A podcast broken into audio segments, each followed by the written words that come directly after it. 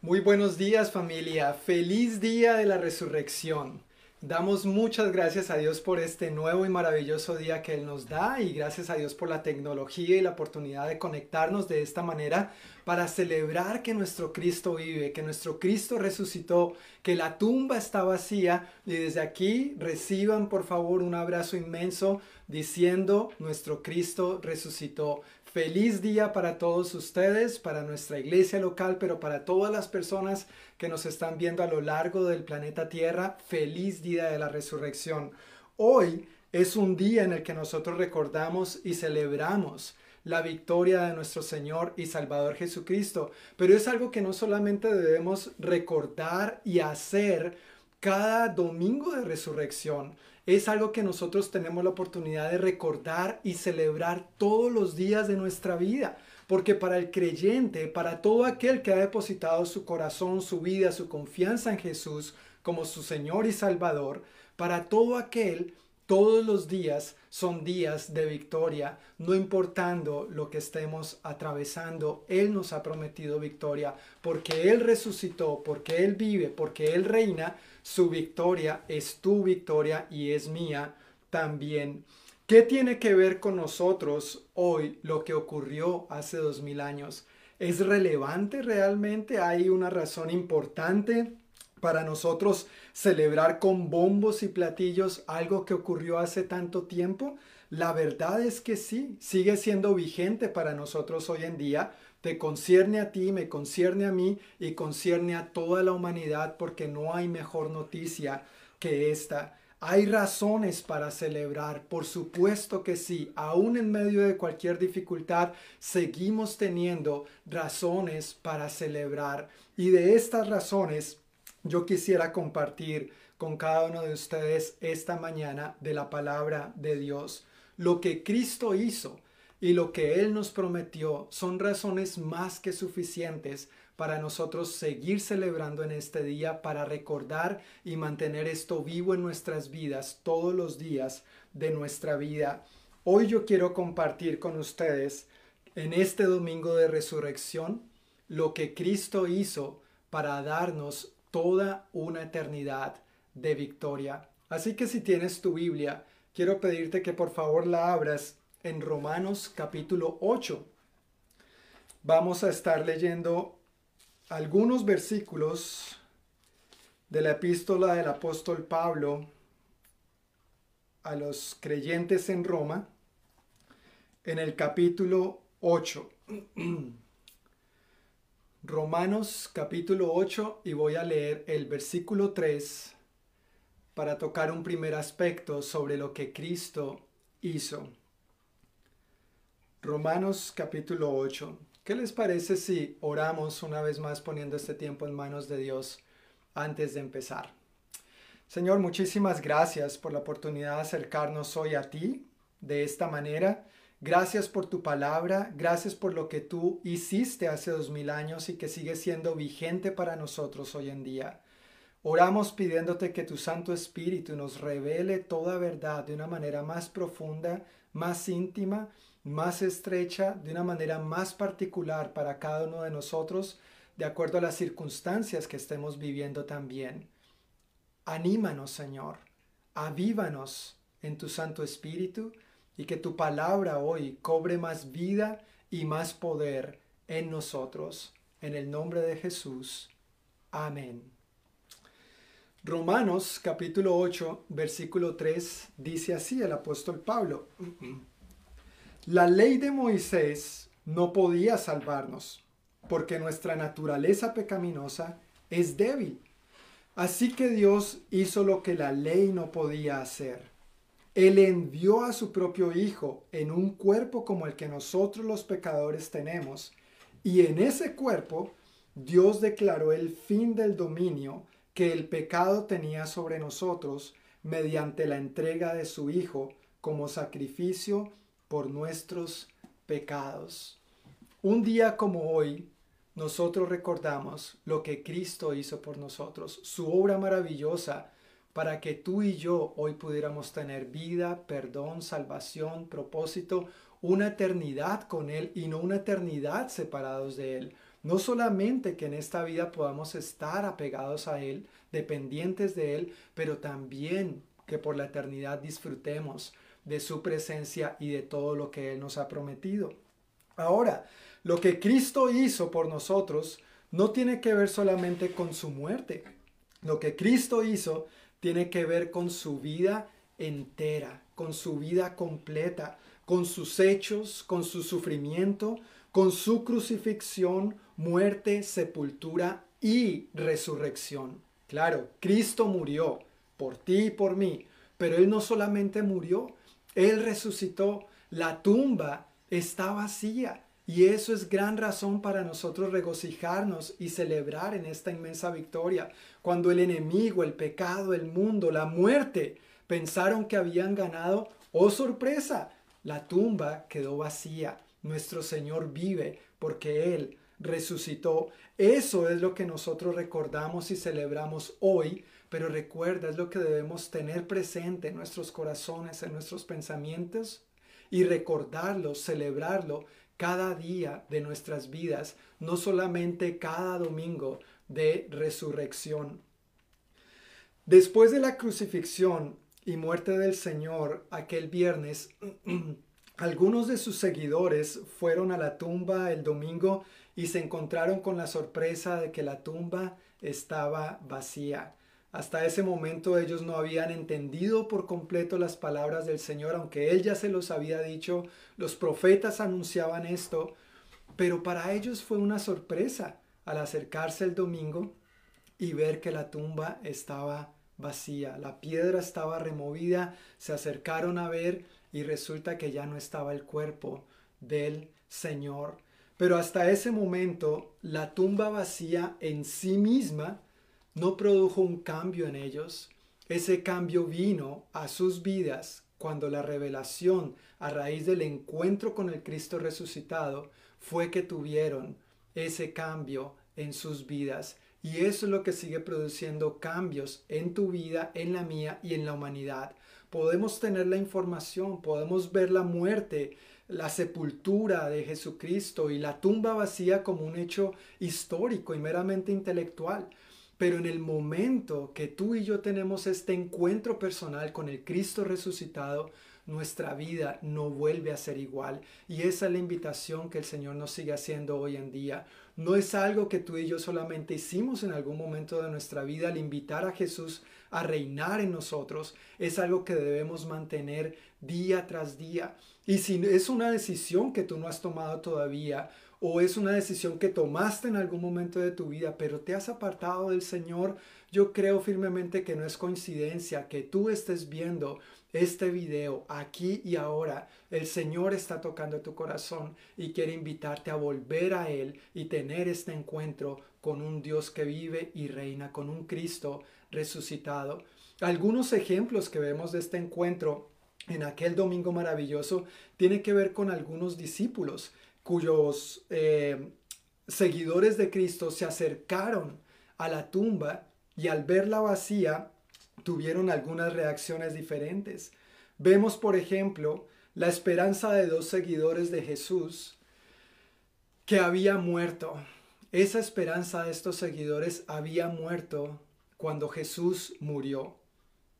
A pesar de haber recibido la noticia de que la tumba estaba vacía, ellos emprendieron su viaje, su camino hacia Emaús, a unos 11 kilómetros de Jerusalén, y en camino a Emaús, el Señor se les aparece. Por supuesto, en ese momento ellos no saben que es el Señor, entablan una conversación, el Señor les va explicando sobre las escrituras, les va compartiendo lo que los profetas decían, pero ya cuando llegan a Maús y se sientan a la mesa a comer y al ver la manera en que el Señor parte el pan, sus ojos fueron abiertos, reconocen al Señor, lo identifican y entonces tienen la revelación, tienen este encuentro con el Cristo resucitado.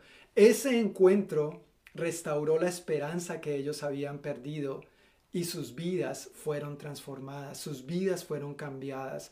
Inmediatamente, después de caminar 11 kilómetros hacia Maús, regresaron de una misma vez, regresaron esos 11 kilómetros a Jerusalén para compartirle las buenas noticias a los demás discípulos. También esto mismo pasó con María Magdalena, María la madre de Jacobo, Salomé, Juana y los demás discípulos que vieron la tumba vacía o que recibieron la noticia acerca de la tumba vacía, pero hasta que se encontraron con el Señor resucitado fue que sus vidas fueron cambiadas. Tenían la información, pero al tener el encuentro, sus vidas fueron transformadas y sus lágrimas y tristeza cambiaron por alabanza y gratitud al Señor. Otro ejemplo que vemos en la Biblia de esto es Saulo de Tarso, el escritor de la carta a los romanos. Saulo de Tarso odiaba a los cristianos antes de tener su encuentro con el Señor. Él no tuvo la oportunidad de ver la tumba vacía en aquel momento, pero el Cristo resucitado sí salió a su encuentro. Y cuando Pablo se encontró con el Señor, su vida fue transformada. Tanto así que ha sido una de las personas más influyentes en la vida, en la historia del cristianismo y lo va a seguir siendo. Nos dejó escritas grandes verdades acerca de Dios, verdades como estas que estamos leyendo en la epístola a los romanos y verdades acerca de los sufrimientos a los que nosotros estamos expuestos. Así que todo esto es lo que ha hecho Cristo por ti y por mí. Pero sería una noticia a medias si solamente hablo de eso y no comparto acerca de lo que el mismo apóstol Pablo nos comparte en Romanos capítulo 8, versículos 17 y 18, que es el segundo aspecto, el segundo punto que quiero tratar en esta mañana. Dice así el apóstol Pablo en el versículo 17 de Romanos 8. Así que como somos sus hijos, también somos sus herederos. De hecho, somos herederos junto con Cristo de la gloria de Dios. Pero si vamos a participar de su gloria, también debemos participar de su sufrimiento. Sin embargo, lo que ahora sufrimos no es nada comparado con la gloria que Él nos revelará más adelante. Quiero leer una vez más el versículo 18. Sin embargo, lo que ahora sufrimos no es nada comparado con la gloria que Él nos revelará más adelante. Un segundo aspecto que yo quiero compartir con ustedes en esta mañana tiene que ver con los sufrimientos. Si hay alguien que sufrió en esta vida y que sufrió de manera injusta, fue Jesús.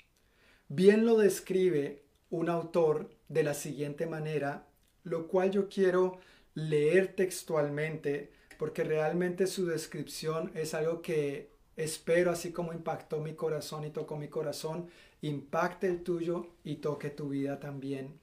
Dice este autor, hablando sobre los sufrimientos de Jesús, no comenzó con la cruz. Desde su primer aliento hasta su ascensión, Jesús sufrió. Sufrió un incómodo e insalubre nacimiento en el pesebre. Sufrió el terror de tener que huir en su infancia. Sufrió las luchas de crecer y aprender en su niñez. Sufrió tentaciones poderosas, sufrió exposición a enfermedades, sufrió el no tener una casa propia, sufrió hambre, sufrió tristeza y dolor, sufrió deslealtad y traición, sufrió dolor físico, Sufrió falta de respeto y burlas, sufrió malos entendidos, sufrió el dolor emocional de la separación de su padre, sufrió el castigo del pecado de los demás, sufrió injusticia, sufrió la muerte, sufrió toda clase de dificultades de la vida en este mundo caído. Y continúa diciendo este autor, su llamado incluía sufrir y lo hizo. Cada acto de sufrimiento era en sustitución. Él sufrió en nuestro lugar, sufrió de cada manera en que nosotros sufrimos para poder ser un salvador en medio de nuestro sufrimiento y ponerle un fin. Él sufrió para que exista un momento cuando todo el sufrimiento acabará y para que pudiéramos vivir en Él en un mundo libre de sufrimiento nos salvaría de nosotros mismos y finalmente de nuestro sufrimiento. y concluye esta parte diciendo algo admirable. Su sufrimiento es nuestra salvación y esperanza. Su sufrimiento es nuestra salvación y esperanza. Cuando pensamos en el sufrimiento de Jesús, inmediatamente lo llevamos a la cruz únicamente, o quizá los momentos, los instantes antes, cuando fue aprendido, injustamente juzgado y llevado a la cruz, todo ese martirio que sufrió aquel día que conocemos como Viernes Santo, pero en realidad el simple hecho de despojarse de su deidad para venir a hacerse semejante a nosotros, ya eso le implicó un sufrimiento. Él sintió lo que tú y yo muchas veces sentimos. Él sabe lo que es estar angustiados, preocupados, sentirse desamparado. Él sabe las preocupaciones con las que tú y yo cargamos en el día a día.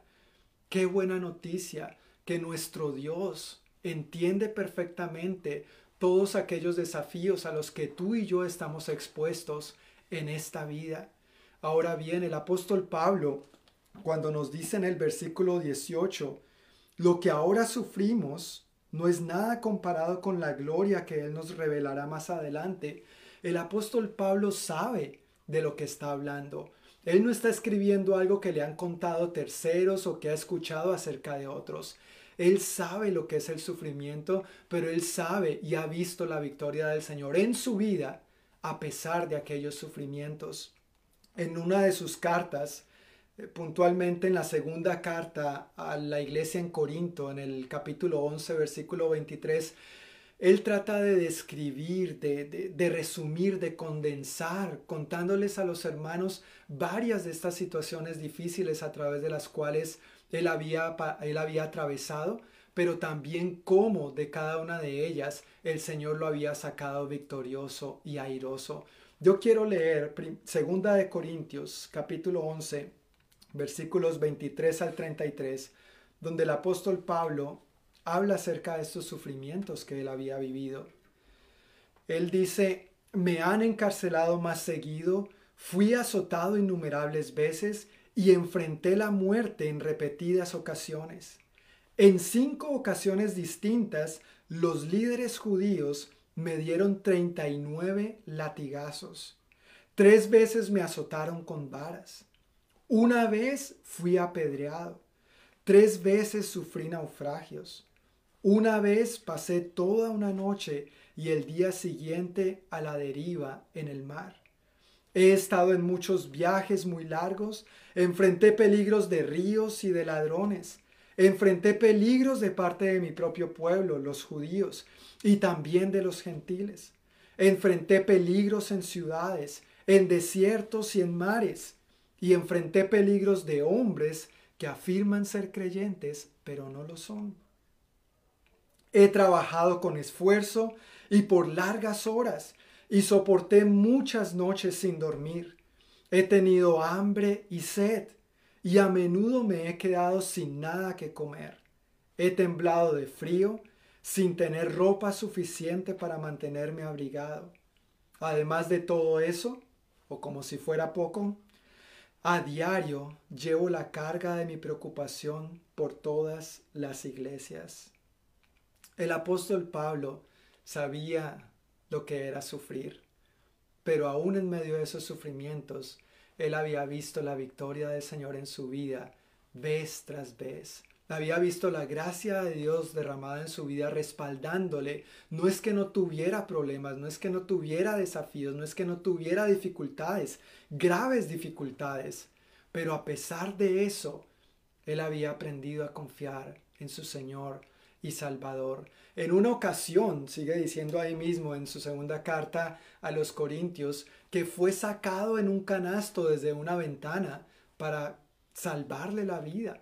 Y en otra ocasión, escribe hablando de él y de su equipo con quien él andaba, dice que estábamos tan agobiados bajo tanta presión que hasta perdimos la esperanza de salir con vida. Nos sentíamos como sentenciados a muerte. ¿Puedes pensar por un momento esas situaciones tan duras y tan difíciles que el apóstol Pablo estaba viviendo? Quizá tú has vivido situaciones similares, quizá no tan duras, no tan difíciles, pero puedes sentirte un poco identificado. Esto nos muestra que el sufrimiento es parte de la vida. Jesús sufrió, el apóstol Pablo sufrió, muchos creyentes a lo largo de la historia han sufrido y han pagado un alto precio por mantenerse fieles al Señor. No podemos negar que el sufrimiento es parte de esta vida. Vivimos en un mundo caído, vivimos en un mundo con un montón de consecuencias a causa del pecado y nuestras continuas desobediencias, pero es algo que no podemos negar ni pretendo minimizar. Sería una noticia a medias si solamente comparto que Cristo murió por nosotros, resucitó y nos ha dado una buena vida y que todo va a ser color de rosa, tal mensaje de que ven a Cristo y para de sufrir no es verdad, hermanos. El mismo Señor Jesús murió, el apóstol Pablo sufrió, Jesús sufrió, muchos creyentes han sufrido y seguramente tú has experimentado diversos sufrimientos de diversas índoles también. Sin embargo, a pesar de los sufrimientos y las dificultades que se nos presentan en la vida, tenemos una buena noticia. Tenemos una promesa maravillosa de parte de Dios para nosotros poder aferrarnos a ella y ver la victoria de Dios en cada uno de nosotros, no importando las dificultades que atravesemos, no importando la situación difícil que tú estés pasando en este momento, hay una promesa maravillosa que fue sellada por la resurrección de Jesús, nuestro Señor y Salvador. La promesa es el tercer aspecto sobre el que quiero compartir con ustedes a esta hora. Y está ahí mismo en Romanos capítulo 8. Y vamos a leer los versículos 31 al 37. Romanos capítulo 8 versículos 31 al 37. ¿Qué podemos decir acerca de cosas tan maravillosas como estas? Si Dios está a favor de nosotros, ¿quién podrá ponerse en nuestra contra?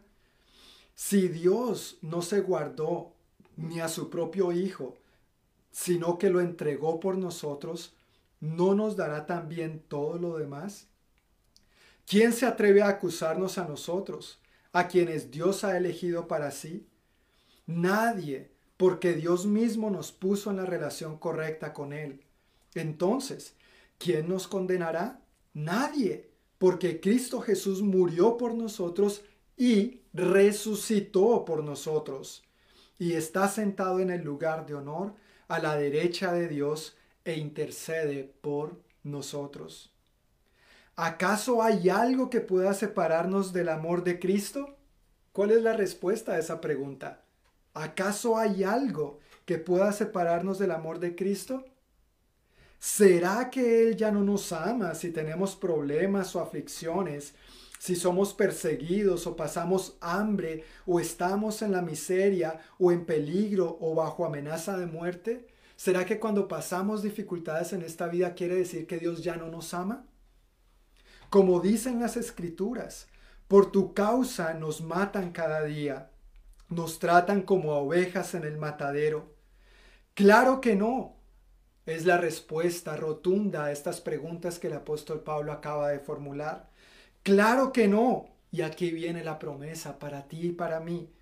A pesar de todas estas cosas, nuestra victoria es absoluta por medio de Cristo, quien nos amó. Amén. ¿Podemos decir un amén a esta promesa? Y como conocemos este versículo más popularmente, dice, más bien, ante todas estas cosas somos más que vencedores por medio de aquel que nos amó. El apóstol Pablo no encontró una palabra, una mejor manera de describir lo que esto implica, que tuvo que usar la frase más que vencedor. ¿Qué, ¿Qué, es un más que vencedor? Bueno, es difícil explicarlo, pero eso es lo que tú y yo somos. No importando los problemas, no importando las dificultades, no importando las situaciones difíciles, las necesidades que a veces atravesemos, hay una verdad que se sobrepone a todos esos problemas y es que tú y yo gracias a Cristo Jesús, gracias a lo que Él hizo por nosotros, gracias a que Él resucitó, tú y yo hoy podemos celebrar que somos más que vencedores.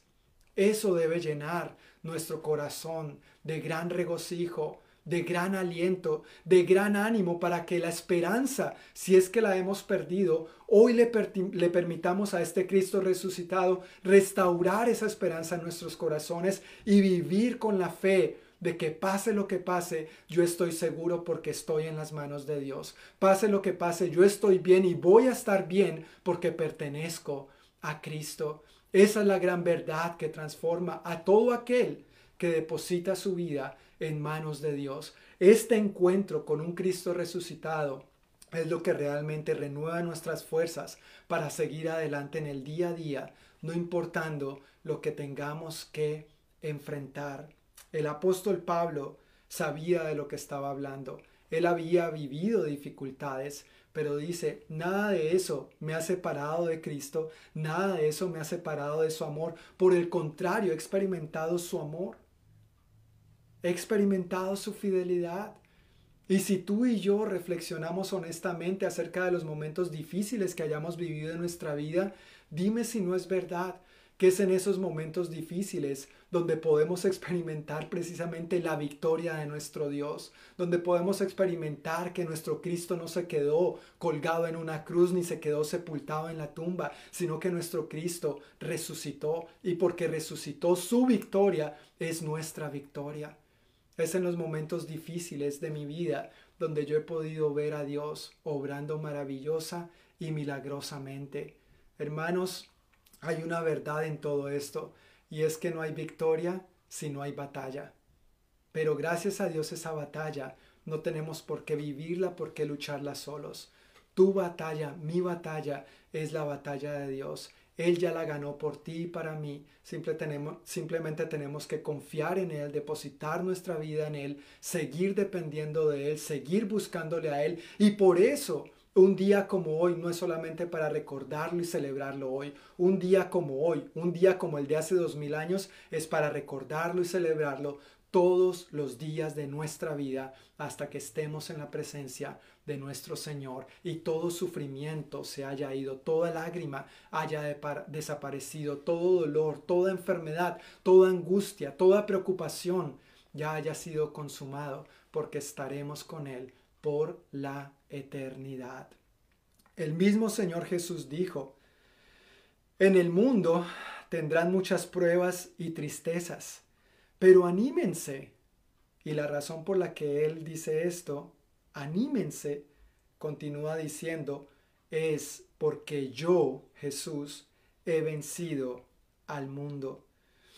Aún en las dificultades y el sufrimiento, los cristianos debemos saber, tener claro y confiar que Dios obra en medio de esas situaciones. No tenemos por qué tener miedo a los problemas, a las dificultades o a los sufrimientos. Claro, humanamente vamos a experimentar miedo, pero que ese miedo sepamos conducirlo adecuadamente y ponerlo en manos de Dios, al saber, al tener la certeza de que podemos confiar en un Dios que sigue siendo Dios, que sigue siendo soberano, que sigue estando sentado en su trono, que Él es Rey de Reyes, que Él es Señor de Señores y que ningún sufrimiento, ningún problema, ninguna dificultad, por terrible que sea, se sale de sus manos. Tú sigues estando en la palma de su mano. Él sigue guardándote y cuidándote como a la niña de sus ojos y aún en medio de esos momentos difíciles, es importante saber y confiar que Dios sigue obrando en tu vida, en la mía, y que Él va a ser glorificado. Dios va a seguir cumpliendo sus propósitos. Ahora bien, puede que Dios cambie la situación o no. Pablo le pidió al Señor que le quitara ese, esa cosa que no sabemos con exactitud qué es, pero a lo que Él se refiere. Le he pedido al Señor que me quite en tres ocasiones diferentes este aguijón pero el Señor me ha dicho que no, bástate mi gracia, porque mi poder se perfecciona en la debilidad. Pueda que a veces el Señor cambie la situación y pueda que no, pero aún así aunque se mantenga la situación difícil, nosotros podemos seguir confiando y descansando en que la veracidad de la promesa de Dios no va a cambiar. Jesucristo es el mismo ayer y hoy y por los siglos, y lo que Él ha prometido es sí y es amén, pase lo que pase. A veces nosotros podemos ver las cosas desde nuestra perspectiva, pero Dios tiene la perspectiva divina, Dios tiene el panorama completo, Dios tiene la eternidad frente a sus ojos. Tú y yo no lo tenemos. Pase lo que pase, Dios está contigo, Dios está conmigo. Dadas las circunstancias que estamos viviendo a causa de este nuevo virus que nos ha puesto un poco en aprietos, ¿verdad? Nos ha trastornado la vida y seguramente nuestra vida no va a volver a, como era antes, a lo que nosotros conocíamos como lo normal. Es bueno que estemos preparados para los cambios que esto está trayendo a nuestra vida y personalmente creo que a partir de esta situación muchas cosas van a cambiar, diferentes cosas van a ser eh, nuevas y de diferentes maneras llevadas a cabo, pero a causa de estos aprietos en los que este virus nos ha puesto, seguir las medidas de precaución necesarias haciendo uso del sentido común no es falta de fe, es responsabilidad. Pero no permitas que tu sentido de responsabilidad te haga desconfiar de las promesas de Dios. Quiero volver a repetir esto. Seguir las medidas de precaución necesarias haciendo uso del sentido común no es falta de fe, es responsabilidad. Pero no permitas que tu sentido de responsabilidad te haga desconfiar de las promesas de Dios. Hay un virus, es verdad, es real. Tenemos que tomar las medidas de precaución necesarias, pero que eso no nos haga desconfiar de que aún en medio de esta situación somos más que vencedores. ¿Cómo se ve eso en lo práctico? Bueno, si sales a la calle, si tienes que salir a hacer diligencias, no olvides usar tu eh, manitas limpias, hand sanitizer, o usar guantes, usar tapabocas, guardar las normas de la distancia social, estar a seis pies, a un metro y medio el uno del otro, cubrirte si vas a, toser o a estornudar. Lo haces por ti, lo haces por tus seres queridos, lo haces por los demás. Y esto es una manera muy práctica de amar a nuestro prójimo como a nosotros mismos, por si no te habías dado cuenta. Pero al mismo tiempo, aunque tomo las medidas de precaución necesarias, actuando como un ciudadano responsable, al mismo tiempo lo que yo hago como un creyente que ama a Dios y confía en Dios es que cada día yo me postro ante mi Señor. Oro, hablo con Él, declaro mi confianza en Él, lo que me haga dudar o lo que me haga sentir miedo, se lo confieso y recibo a cambio su paz, leo su palabra, confieso sus promesas, me aferro a ellas y con todo mi corazón procuro vivirlas. Amo a mi prójimo como a mí mismo, pero que estas medidas de precaución, este sentido común de responsabilidad no me lleve a dudar, ni a temer, ni a desconfiar de que Dios sigue siendo mi protector, de que estoy bajo su cobertura, de que estoy bajo las alas del Altísimo y mientras esté allí no hay mejor lugar para estar seguro. Y aún un día vamos a tener que enfrentar el pasar de esta vida a una vida mejor. No hay razón para dudar, no hay razón alguna para desconfiar. La muerte, el enemigo, el pecado no pudo desviar los planes y los propósitos eternos de un Padre amoroso que envió a su Hijo para que tú y yo hoy tuviéramos vida y para que la tuviéramos en abundancia.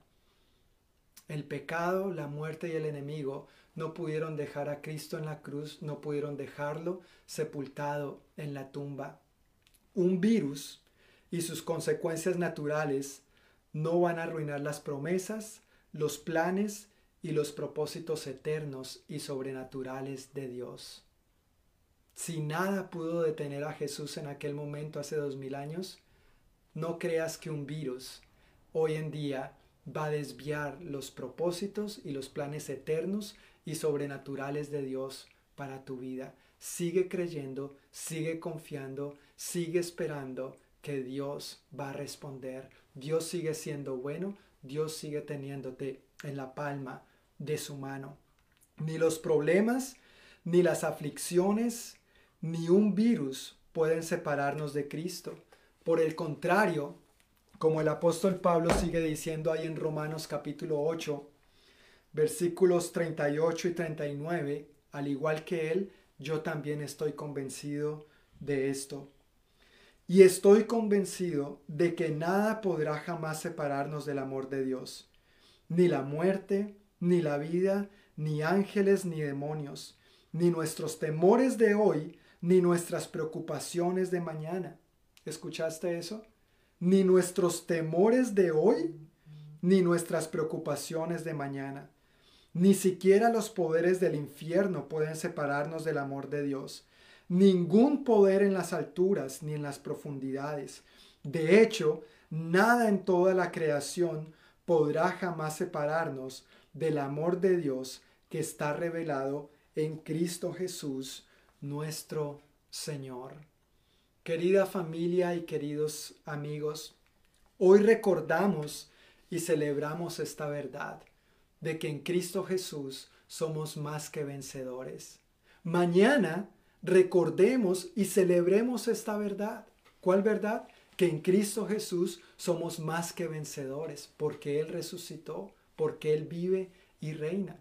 Pasado mañana recordemos esta verdad. ¿Cuál verdad? Que en Cristo Jesús somos más que vencedores. Y así sucesivamente, cada día de nuestras vidas, hasta que el Señor nos llame a su presencia, recordemos que en esta vida somos más que vencedores por medio de aquel que nos amó. Recordemos y celebremos que en un domingo de resurrección, Cristo nos ha dado toda una eternidad de victoria.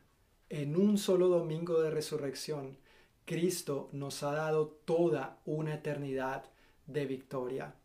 Que el Señor les bendiga, mis amados hermanos.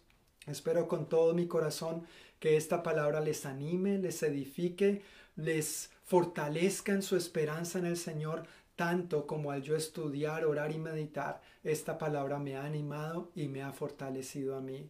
Antes de cerrar y antes de pasar a responder conforme a lo que Dios nos está invitando a hacer en su palabra, queremos invitarlos a ver el siguiente video.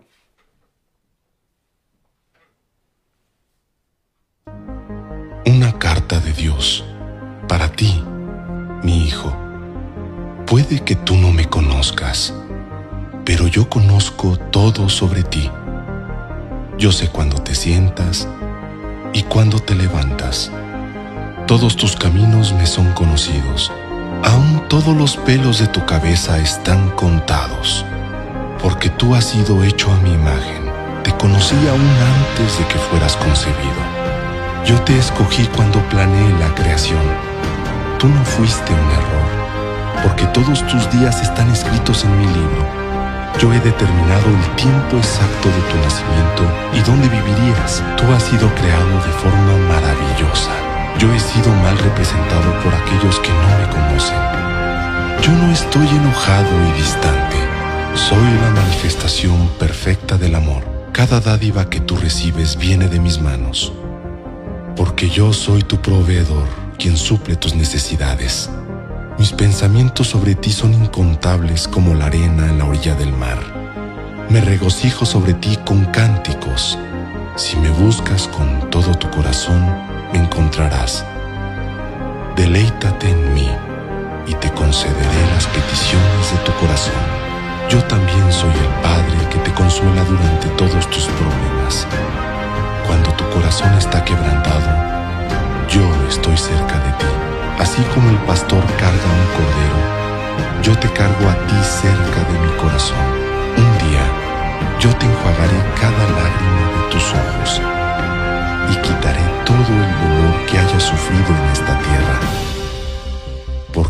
Jesús mi amor hacia ti ha sido revelado. Él es la representación exacta de lo que yo soy. Él ha venido a demostrar que yo estoy contigo, no contra ti. Y también a decirte que yo no estaré contando tus pecados, porque Jesús se murió para que tú y yo pudiéramos ser reconciliados. Su muerte ha sido la última expresión de mi amor hacia ti.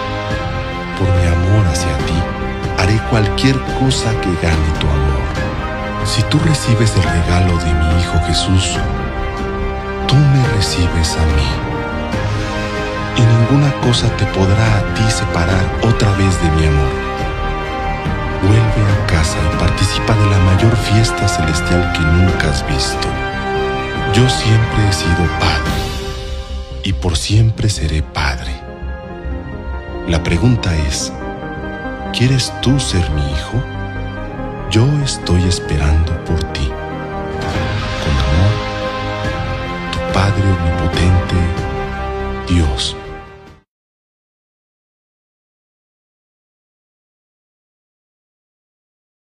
Amados, qué bendición hoy poder juntamente recordar lo que significa que Jesucristo nos amó tanto, que vino, que sufrió y lo que el pastor John dijo y compartió es que su sufrimiento llega a ser nuestra esperanza y también su victoria cuando ponemos nuestra fe plenamente en Él llega a ser también nuestra esperanza y nuestra victoria. Y yo, yo, yo sé que varios de ustedes que están escuchando este mensaje han escuchado esa invitación tan profunda, tan amorosa de parte de nuestro Padre, quien vio su único Hijo. Últimamente se han dado cuenta que no funciona pelear sus batallas solas. Han intentado manejar su propia vida y no, no te está funcionando, todo es una lucha. Hoy, es, oiga, por favor, el corazón de Dios llamándote a, recibir la salvación que Él nos ha dado en, el nombre de Jesucristo, quien, quien se entregó por todos nosotros, y así recibir ese amor que nada, se, que nada puede quitar de nosotros, nada, absolutamente nada cuando entramos, cuando tú entres en ese amor. Hoy es un día perfecto, hoy es el mejor día para entregarte a Cristo o volver a Él. Algunos de ustedes han, se han alejado de Él y su presencia. En este momento, tú puedes sentir que el, el Padre te está llamando a volver a poner otra vez tu fe completamente en el nombre de Jesús, quien te, ama, quien se entregó por ti. Y así vivirás con una esperanza en esta vida y una esperanza eterna que nada puede quitar de nosotros. La palabra de Dios dice en Romanos 10:9, si confiesas con tu boca que Jesús es el Señor y crees en tu corazón que Dios lo levantó de los muertos, serás salvo. Y si tú eh, con tu boca te invito ahora a decir, Jesús, tú eres mi Señor.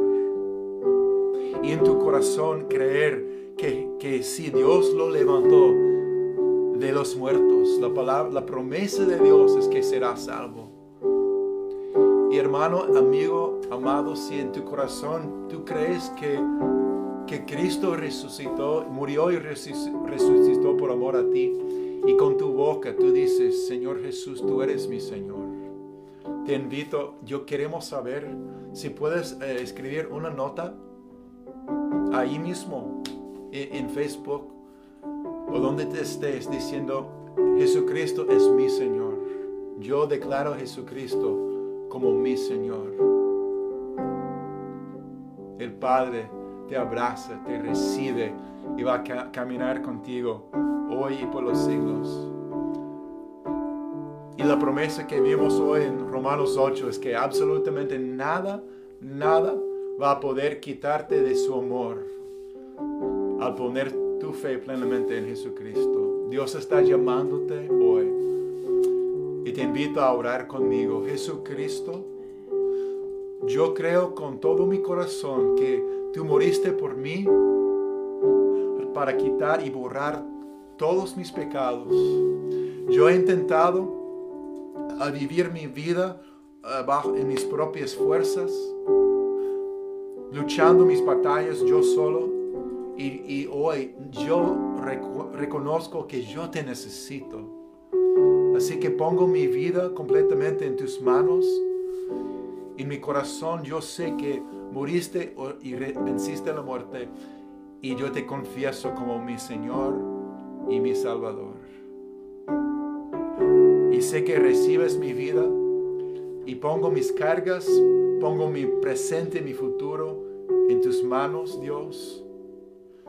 Y recibo, Señor Jesús, tu gran amor que nada, absolutamente nada puede quitar de mi vida para la eternidad. Señor Jesús, gracias.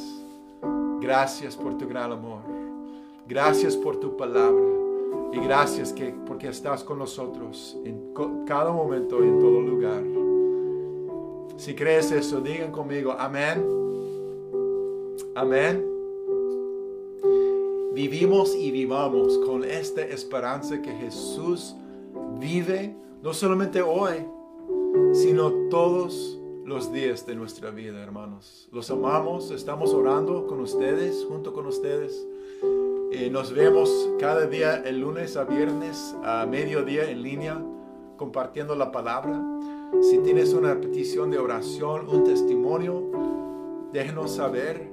También si quieres enviar un corto saludo por eh, video, envíenos por favor en un email, en un correo electrónico. Si asistes a nuestra congregación, quieres enviar un saludo corto para compartir con los demás, envíenos por email un video saludo. Pero yo espero y declaro y deseo sobre hoy que disfruten bastante este día hermoso con su familia, sabiendo que la esperanza que tenemos en Cristo es una esperanza plena y, y, y, plena y para hoy y para, para siempre. Un abrazo, que Dios los bendiga. Feliz día de la resurrección. Amén.